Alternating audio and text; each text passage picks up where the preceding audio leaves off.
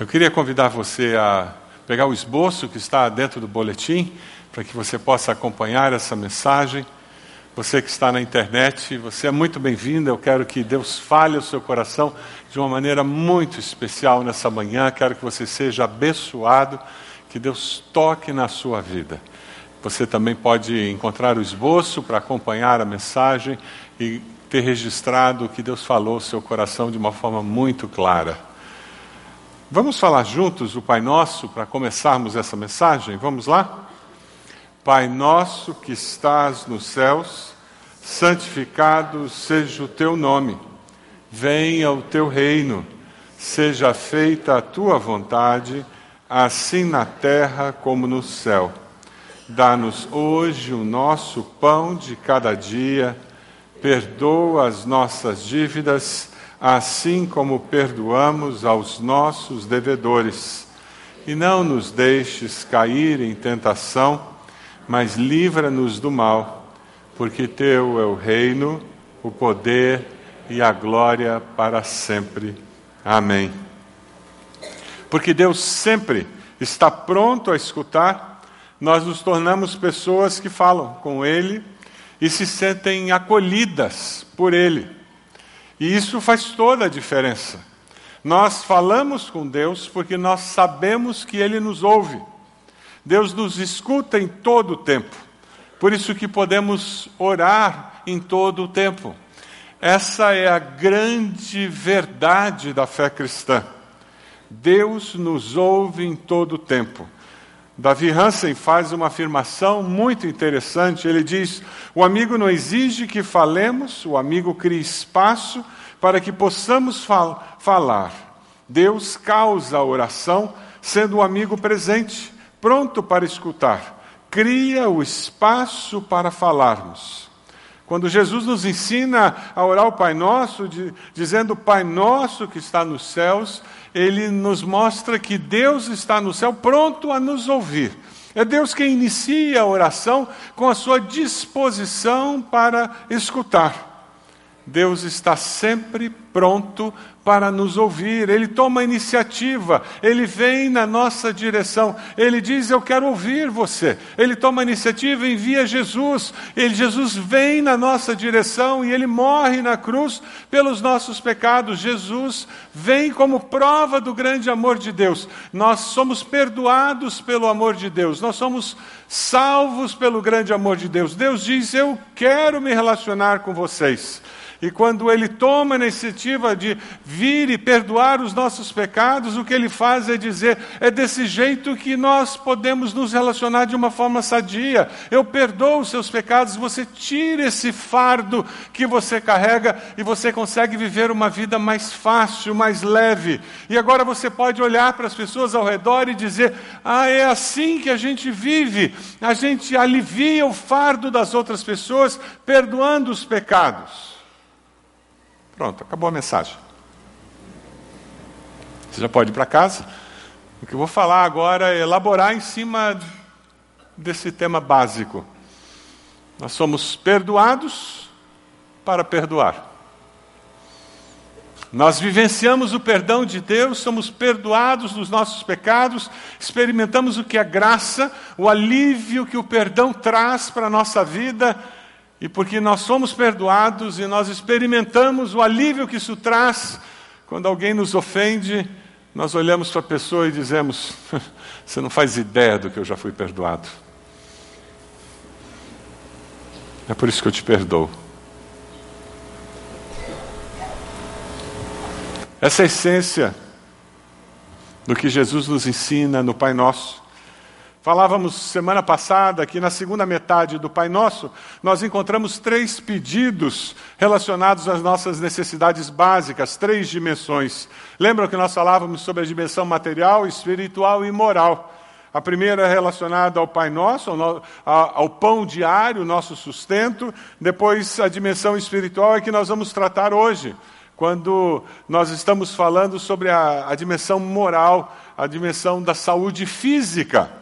Um tratava da saúde material, a outro trata da saúde da alma, a dimensão espiritual. Pai nosso, Ele perdoa os nossos pecados.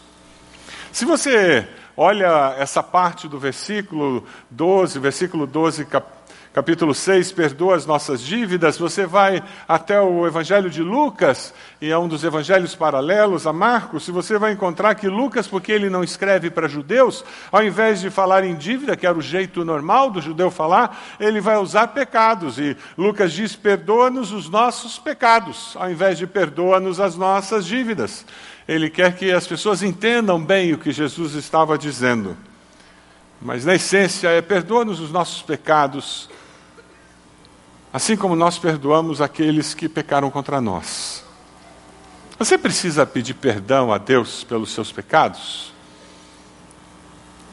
Você precisa acertar as contas com Deus? E talvez você diga: Ah, pastor, eu nunca matei ninguém, eu nunca roubei, eu nunca fiz nada assim grande.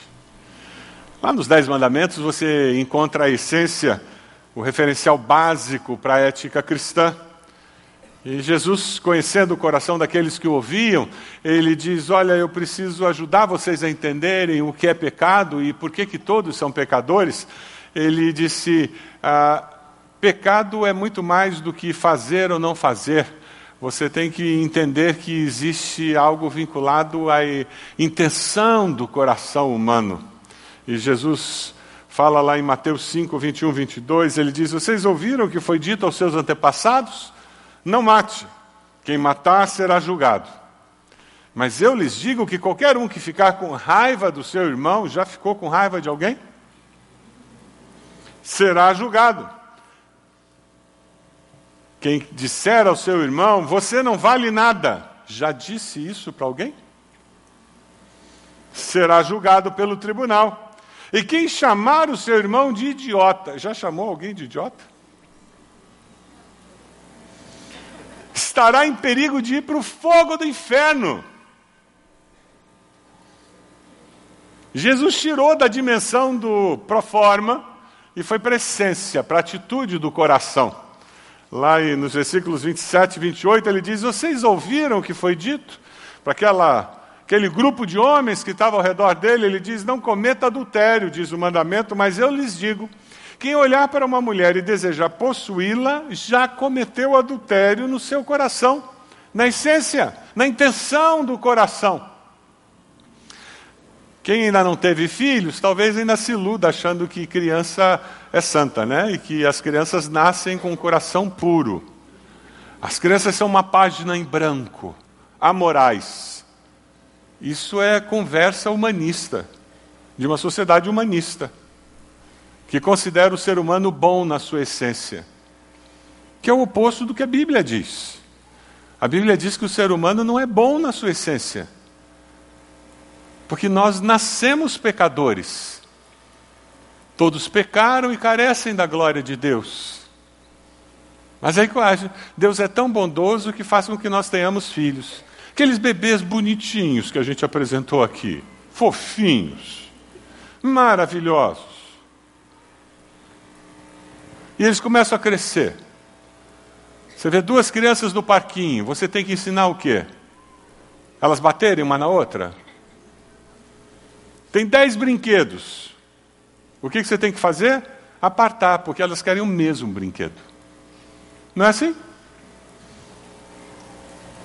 Os pais ensinam a criança a mentir ou ensinam a criança a não mentir?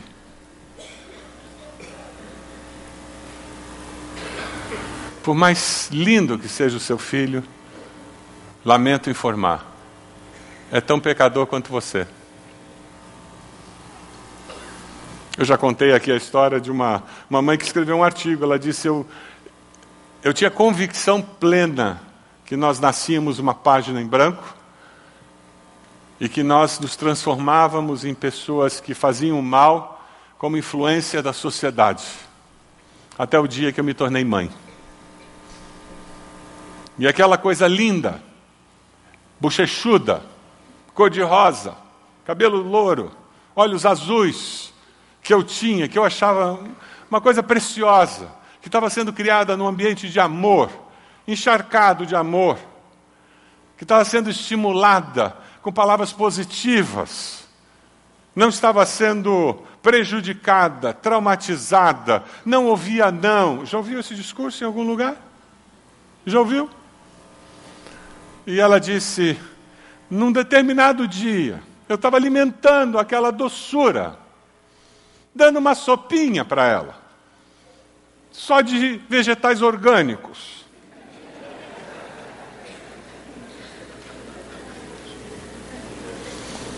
E ela não queria a sopa.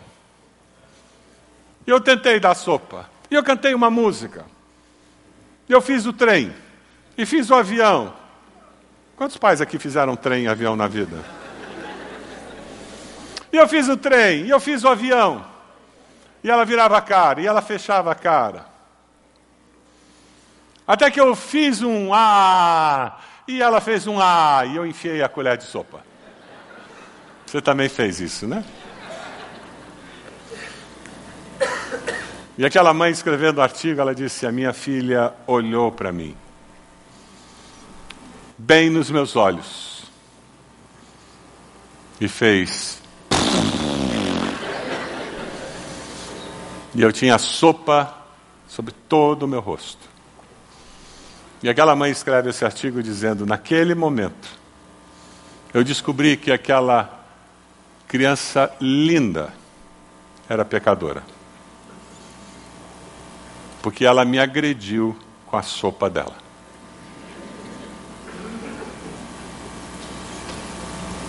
É por isso que a Bíblia diz que todos nós somos pecadores.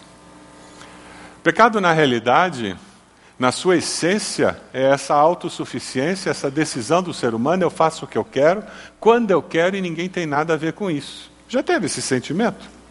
Não dou satisfação para ninguém, meus pais que se danem. Deus que se dane. Meu patrão que se dane. Meu vizinho que se dane, eu vou fazer o que eu quero e ninguém tem nada a ver com isso. Essa autossuficiência que fez com que Adão e Eva comessem do fruto. O único fruto que Deus disse para eles não comerem de tudo que Deus tinha criado. Mas usando o livre-arbítrio que Deus tinha dado, que era a imagem e semelhança de Deus também. Eles disseram: Nós vamos fazer. E fizeram. E nós sofremos as consequências do pecado porque nós tomamos decisões olhando para o nosso umbigo, pensando em nós mesmos, nos colocando no centro do universo, nos colocando como o eixo principal da vida, e a vida gira em torno de nós. E aí os conflitos surgem, os relacionamentos são quebrados, as dificuldades aparecem, a família entra em crise, Lá no trabalho eu tenho dificuldade de me relacionar com meus colegas da equipe, eu tenho dificuldade de me relacionar com meu chefe, eu tenho dificuldade de relacionar com os meus funcionários, eu tenho dificuldade com meus vizinhos, porque o eixo sou eu. Como que as pessoas não entendem que o eixo do mundo sou eu? Como que minha esposa não entende que eu sou o eixo do mundo? Como que minha mãe não entende que eu sou o eixo do mundo? Ela agora inventou que eu tenho que arrumar meu quarto. O eixo do mundo não arruma o quarto, ele reina.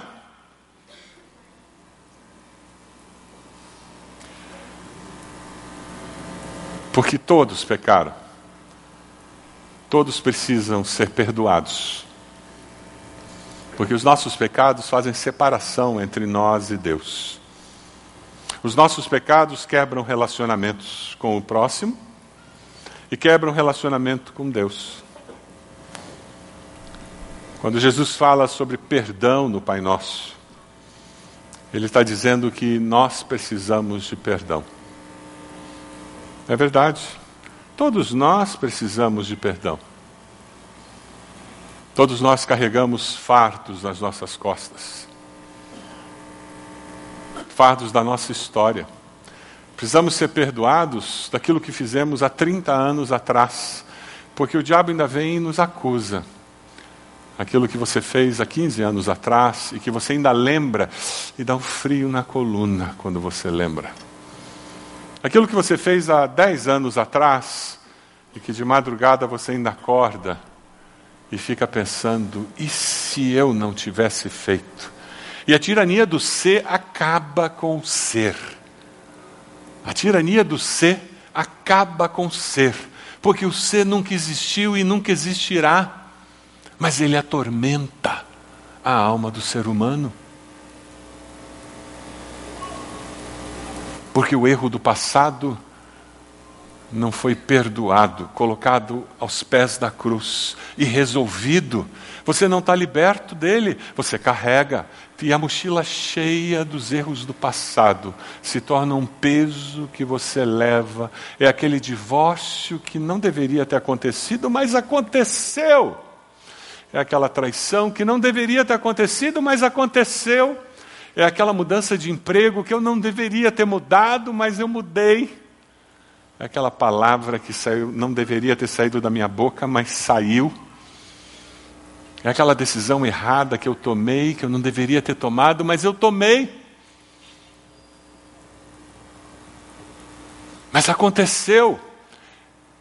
E eu caminho pela vida sendo acusado pela minha consciência, pelo acusador da nossa alma, o diabo, porque ele veio para matar, roubar e destruir, e ele aterroriza você dioturnamente com a culpa, com a frustração. Essa mensagem hoje é para libertá-lo dessa culpa. Porque em Cristo Jesus há perdão. Você pode levar aos pés da cruz essa culpa, esse pecado, ser perdoado e liberto. Porque o sangue de Jesus nos limpa de todo pecado. Amém? Sabe, preparando essa mensagem, eu, eu encontrei uma entrevista que foi feita com a Marganita Lasky uma romancista e crítica inglesa, crítica de literatura inglesa, que no século passado ela fez um, fazendo uma entrevista, ela era ateia, ela não cria em Deus, não cria no cristianismo, crítica inclusive do cristianismo, numa entrevista de televisão ela fez uma afirmação muito interessante. Falando sobre cristianismo, sobre fé e, e Deus, ela disse: Olha, eu não acredito em nada disso, mas o que eu mais invejo nos cristãos é o perdão que eles recebem. Eu não tenho ninguém para me perdoar. Ou seja, eu caminho pela vida carregando meus erros do passado e eu não tenho ninguém para virar e dizer: me perdoe, resolva esse fardo que eu carrego do meu passado. Você tem, eu tenho, aleluia. Nós não precisamos caminhar pela vida com a mochila cheia dos nossos pecados, nós podemos depositar esse fardo aos pés da cruz. O salário do pecado é a morte, a consequência do pecado é a morte, mas o presente gratuito de Deus, o presente de graça que Deus nos dá é vida eterna em Cristo Jesus. Ele nos liberta, Ele nos dá uma nova vida, uma vida eterna que começa aqui. Você se arrepende dos seus pecados, você confessa o seu pecado e diz: Deus, eu quero começar de novo, eu quero fazer tudo de novo, eu quero escrever uma nova história. A Bíblia diz que se alguém está em Cristo é uma nova criatura, as coisas velhas já passaram, isso que tudo se fez novo. E Deus diz: vamos começar tudo de novo. O nosso Deus é o Deus do recomeço. Amém? Algum tempo atrás, a Record fez uma novela contando a história do rei Davi. Eu não sei quantos aqui viram.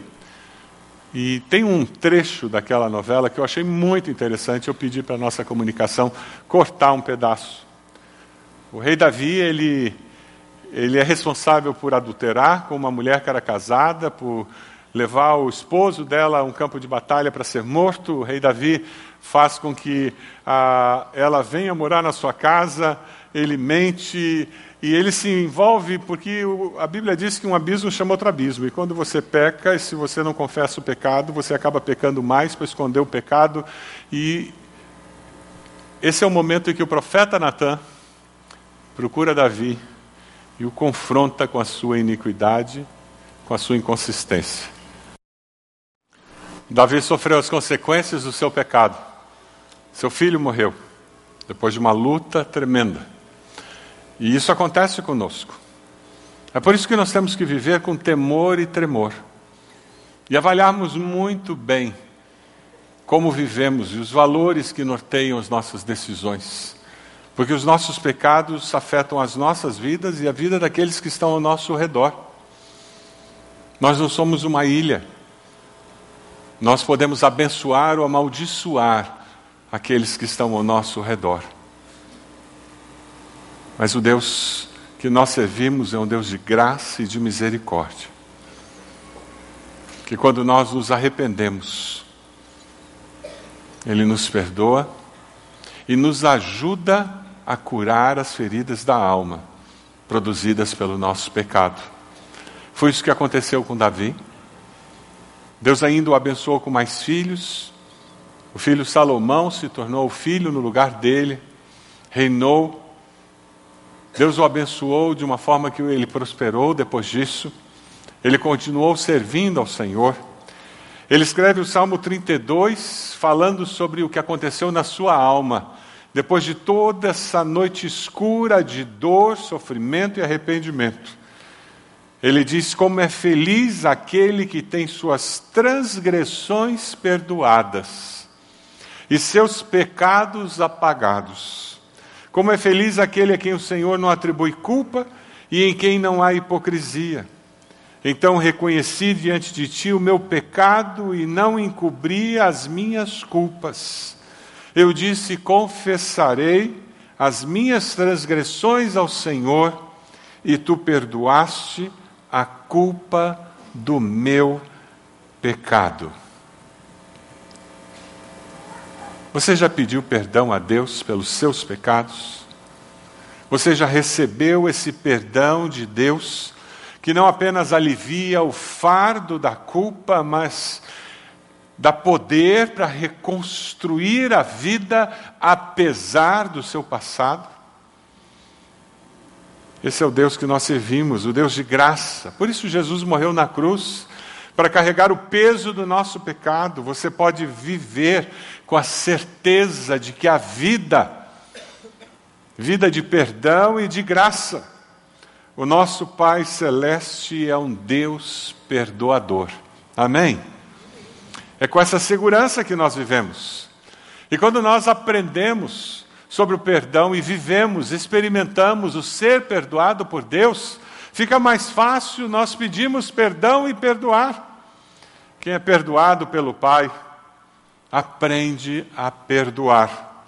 É por isso que Jesus fala: perdoa as nossas dívidas, assim como perdoamos aos nossos devedores. Se eu não consigo perdoar as pessoas, se eu não consigo pedir perdão, é porque eu não entendi e não experimentei o perdão do Pai. Porque o perdão recebido quebranta o meu coração. O perdão recebido quebranta o meu coração. Você acha difícil perdoar alguém? Você acha difícil pedir perdão a Deus?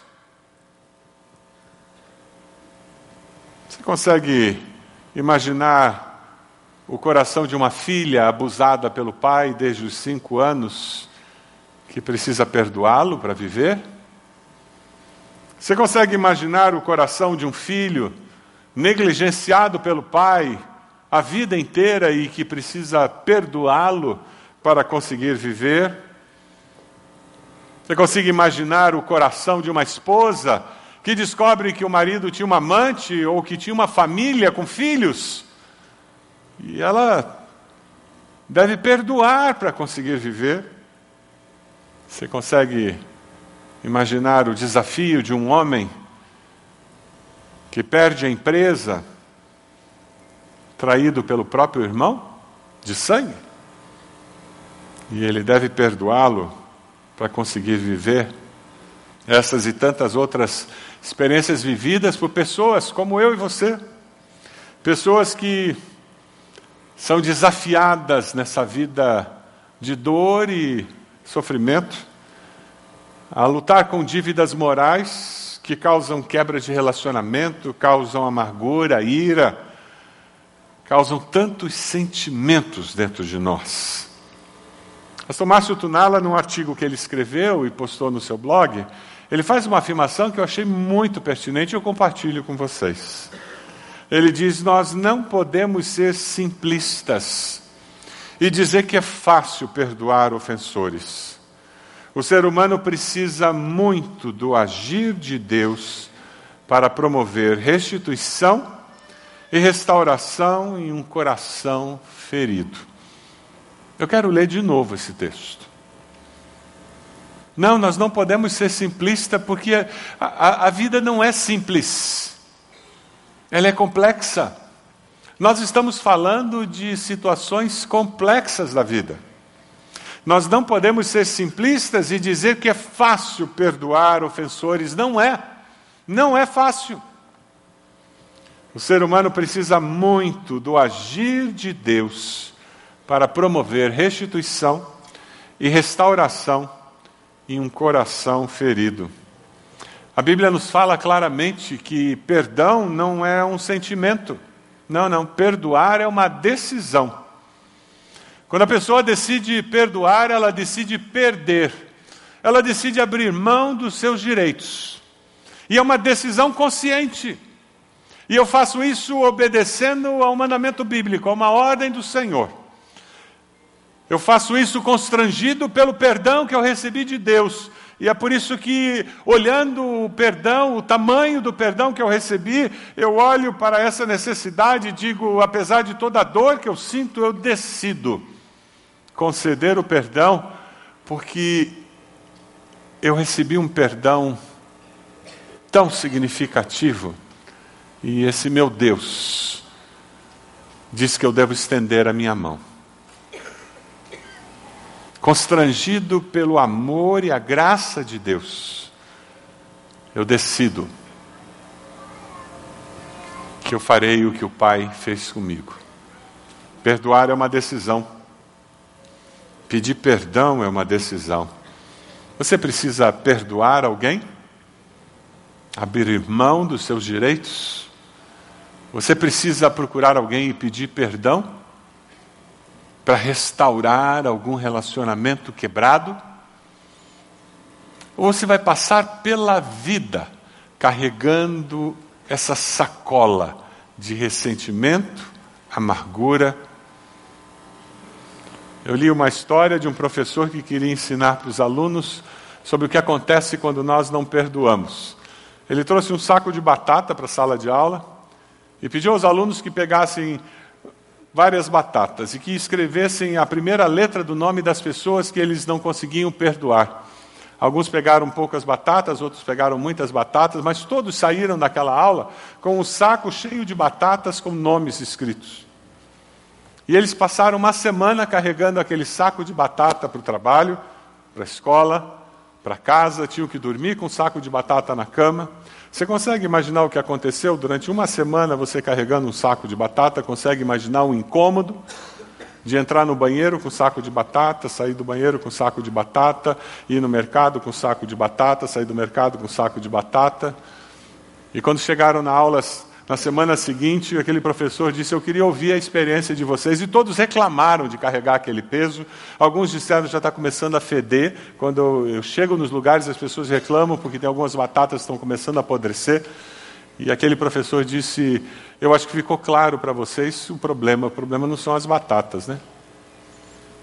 O problema são os sentimentos que vocês carregam dentro de vocês. Porque assim como as batatas estão apodrecendo, os sentimentos no coração de vocês já estão podres há muito tempo. Você carrega ácido dentro de você.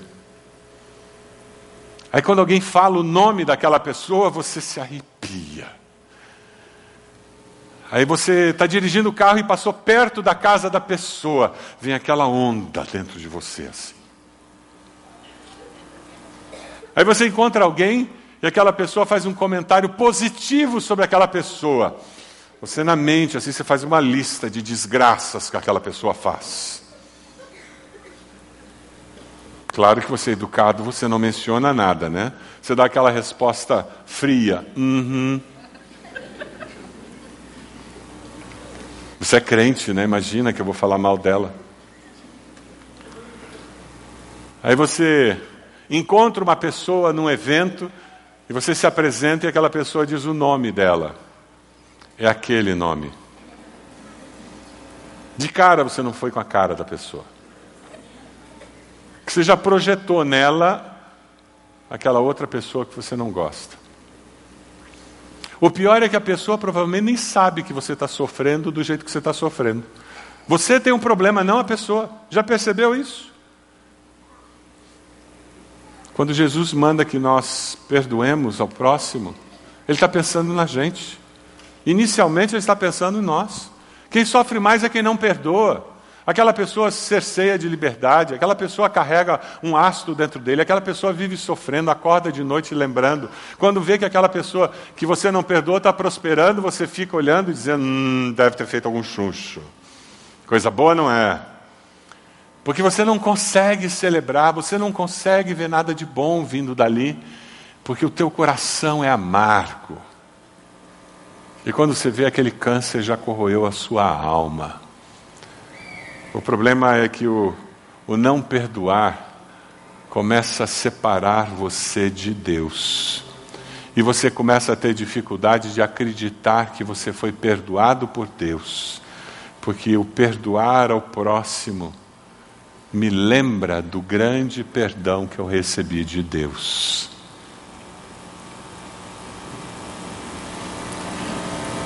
Quando Jesus termina de falar sobre a oração do Pai Nosso, lá no, capítulo, no mesmo capítulo, versículos seguintes, sabe o que ele faz? Ele dá uma reforçada nesse tema. É interessante. E ele diz: Pois se perdoarem as ofensas uns dos outros, o Pai Celestial também lhes perdoará. Mas se não perdoarem uns aos outros, o Pai Celestial não lhes perdoará as ofensas. Deus perdoa somente ao arrependido. Uma das principais evidências do verdadeiro arrependimento é o espírito perdoador. Você se arrependeu mesmo dos seus pecados?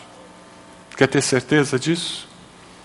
Verifique a sua capacidade de perdoar aos outros.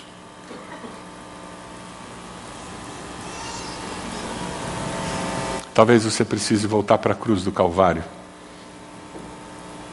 e conversar com Deus sobre o que é ter um coração arrependido. Talvez a sua justiça própria, o fato de você ter sido criado em igreja, faça com que você não tenha se arrependido de fato dos seus pecados. Por isso é tão difícil perdoar os erros dos outros. Por isso é tão difícil experimentar perdão no seu relacionamento com o próximo. Martin Lloyd Jones, grande pregador, ele disse: Perdoar como Deus me perdoou em Cristo Jesus na cruz do Calvário. Essa petição do Pai Nosso é cheia da graça de Deus. O discípulo ele aprendeu com o Pai Celeste a pedir perdão e a perdoar. Lembra daquela história que Jesus contou do credor incompassivo? O homem chegou para o rei e o rei disse: Você me deve, você tem que pagar, você não tem como pagar, e então você vai para a prisão, eu vou vender seus filhos. E eu, a pessoa disse: Tenha paciência comigo, Senhor, eu pagarei tudo ao Senhor. O patrão teve pena dele, perdoou a dívida e deixou que ele fosse. Ele sai dobrou a curva, dobrou a esquina. Ele encontrou alguém que devia para ele muito menos do que ele devia. Ele olha para a pessoa e disse: Pague o que me deve. E a pessoa disse que não tinha como pagar. Tenha paciência comigo, eu lhe pagarei tudo. E ele disse: De jeito nenhum. Pelo contrário, mandou colocá-lo na, na prisão. Você vai, vai vender a sua família. A consequência é que os vizinhos, olhando aquilo, foram reclamar com o rei. E a palavra do rei foi muito clara: empregado miserável. Você me pediu e por isso eu perdoei tudo o que você me devia. Portanto, você deveria ter pena do seu companheiro, como eu tive pena de você. Será que esse é o seu caso? Você espera que Deus perdoe seus pecados, mas você não perdoa alguém, fica segurando não abre mão dos seus direitos. Ah, pastor, mas ele é sem vergonha, ela é sem vergonha. Se eu perdoar, você não abre mão dos seus direitos?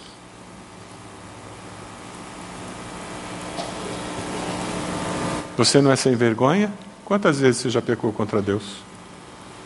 Quantas vezes você já errou contra Deus? E Deus parou de perdoar?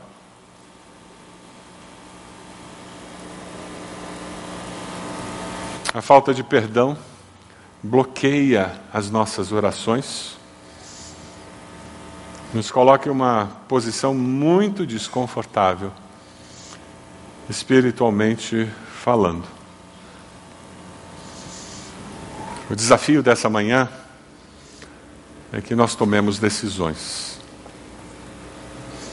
Eu li uma historinha que eu achei muito interessante. O homem moribundo em casa, os últimos dias de vida, aquele vai e vem, a cuidadora, e cada vez que ele entrava no quarto, a porta do quarto rangia. Você já, já teve uma porta em casa que ranginha? Lá em casa é a porta do banheiro. Se a gente bobear, ela fica rangendo. Vire, é por causa do, do, do bafo, do banho. De vez em quando a gente tem que colocar alguma coisa para lubrificar. Você já teve na tua casa uma porta que fazia barulho? E era a porta do quarto. E o médico veio visitar, e, o homem, no final, nos últimos dias, e aquela porta incomodando, e a família vinha visitar, e aquele barulho, e o vizinho veio visitar, e aquele barulho, e a esposa entrava e saía, entrava e saía, e aquele barulho. Irritante aquilo, e aquilo estava irritando o enfermo, até que, de repente, um dia, um vizinho veio, trouxe uma latinha de lubrificante, colocou uma gota em cada dobradiça. E pronto. Aquele barulho que irritava todo mundo desapareceu. Nos nossos relacionamentos, é assim que o perdão funciona. Uma gotinha de perdão alivia o incômodo do relacionamento. Uma gotinha de misericórdia facilita tudo. Uma gotinha de compreensão favorece o conviver em família. Uma gotinha de palavra de vida restaura a saúde da alma. Uma gota. E tudo começa porque eu decidi abrir mão dos meus direitos, de ter razão, de ter a última palavra.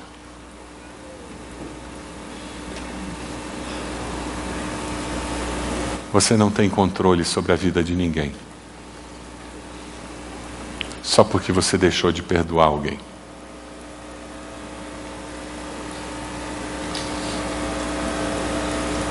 O desafio dessa manhã é nós vivermos a realidade do Pai Nosso, experimentando o perdão do Pai. Aceitar Jesus como Salvador é isso. É receber o perdão do Pai que é eterno. O desafio dessa manhã é nós perdoarmos aqueles que nos ofenderam, como o Pai nos perdoou. É nós buscarmos o perdão daqueles que nós ofendemos para restaurarmos os relacionamentos. Você vai colocar uma gotinha aonde os relacionamentos estão travados, fazendo barulho, porque o pecado está prejudicando. Você pode abaixar sua cabeça? Momento seu com o Senhor. Eu queria falar com você que ainda não recebeu esse perdão de Deus. Queria desafiá-lo a fazer uma oração muito simples. Em que você abre a sua vida para que esse perdão tome conta da sua existência. Diga assim: Senhor meu Deus, eu me arrependo dos meus pecados, eu te peço perdão. Toma minha vida em tuas mãos. Eu confesso Jesus como meu Senhor e Salvador. Eu aceito o perdão dos meus pecados e eu quero viver uma nova história. Eu coloco todo o meu passado aos pés da cruz. E eu quero escrever um novo futuro. Você fez essa oração? Levante a sua mão onde você está dizendo, pastor, eu orei assim, eu quero começar uma nova história. Amém. Mas alguém, levante a sua mão onde você está? Dizendo, graças a Deus, eu estou vendo ali, graças a Deus, graças a Deus, graças a Deus. Aqui desse lado, mais alguém? Levante a sua mão, onde você está? Mais alguém? Mais alguém? Desse lado aqui. Graças a Deus lá no fundo, já vi. Graças a Deus, graças a Deus. Mais alguém?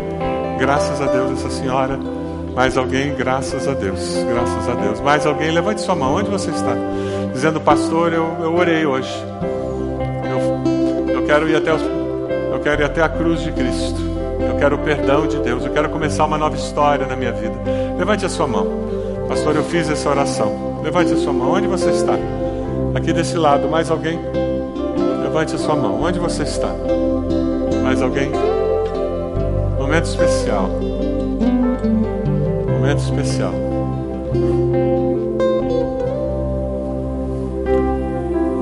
Vamos ficar de pé? Nós vamos começar a cantar. Eu queria convidar você que levantou sua mão a vir até aqui à frente. Nós queremos orar por você. Queremos abençoar a sua vida de uma forma muito especial nessa hora. Queremos caminhar com você em nome de Jesus. Chegue aqui na frente. Nós queremos abençoar a sua vida. Isso, que coisa. Chegue aqui, graças a Deus. Chegue até aqui, nós queremos orar por você. Sai do seu lugar, vem até aqui. Isso, olha lá. Olha lá. Vindo. Queremos abençoar a sua vida nesse momento tão especial. Chegue aqui. Olha lá. Chegue aqui. Olha lá. Forte tu és, eu venho a ti, Senhor, sem nada pra dar. Só quero pedir, vem ajuda-me, ó Deus. Graças a Deus, graças a Deus. Olha lá. Casal aqui, olha lá. Eu preciso de líderes de célula aqui, por favor, me ajudem.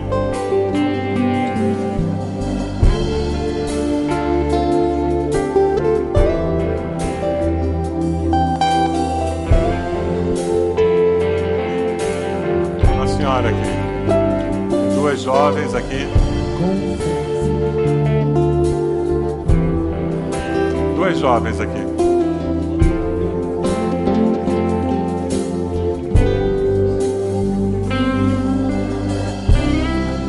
Peço a ti, Senhor, que fraco eu sou. Tão fraco eu Deus sou. falou seu coração, vem aqui. Nós queremos orar por você. tu és. Eu venho a ti, Senhor,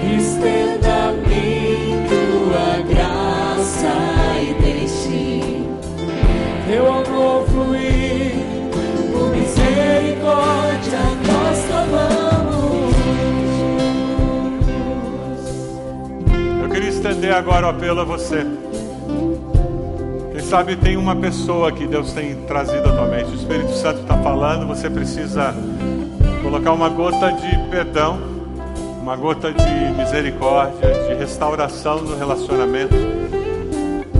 Eu quero convidar você a sair do seu lugar e vir até aqui. E nós vamos orar por você, para que Deus faça essa obra de restauração, de reconciliação. Sai do seu lugar, vem até aqui. Talvez uma pessoa que você precisa perdoar, uma pessoa que você precise pedir perdão a ela. Sai do seu lugar, vem até aqui. Nós vamos orar por você. Chegue aqui. Nós vamos terminar esse culto intercedendo por você. Peça permissão à pessoa do lado. Vem até aqui. Um relacionamento que precisa ser restaurado lá na sua família. Você vai interceder por essa pessoa, pedindo restauração. Lá no seu trabalho, na vizinhança. Deus sabe onde. Quem sabe lá no seu pequeno grupo. Quem sabe aqui na igreja. Em algum lugar Deus precisa fazer uma obra. É um relacionamento que precisa estar tá complicado, a coisa não está fluindo, não está bom, não vai bem. Talvez no meu casamento, lá em casa, não não está bem. Eu preciso que Deus faça as coisas fluírem com mais tranquilidade, com mais liberdade. Eu preciso que Deus faça algo novo. Vamos orar. Venha até aqui, nós vamos orar por você, pedindo a bênção do Senhor nesse relacionamento.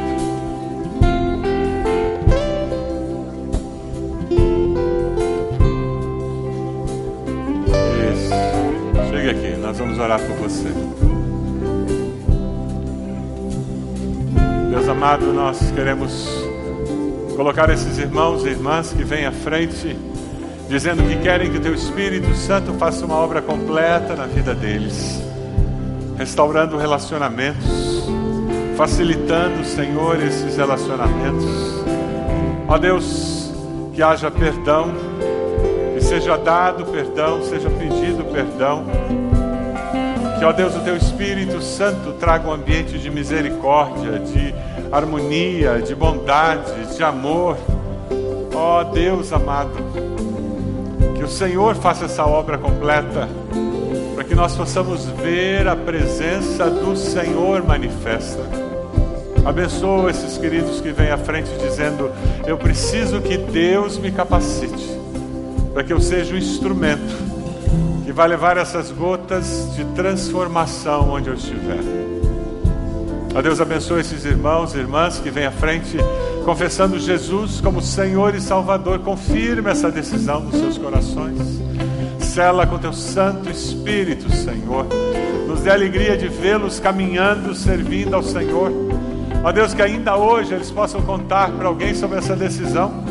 Eles possam falar sobre o alívio que houve na sua alma por terem sido perdoados pelo Senhor, lavados pelo sangue de Jesus, transformados pelo teu poder. O alívio de saber que o Senhor é um Deus que ama e que perdoa. Louvado seja o nome do Senhor. Ó Deus, nos leve com a tua graça, com a tua bondade, com o teu poder. É assim que nós oramos, no nome de Jesus. Amém, Senhor.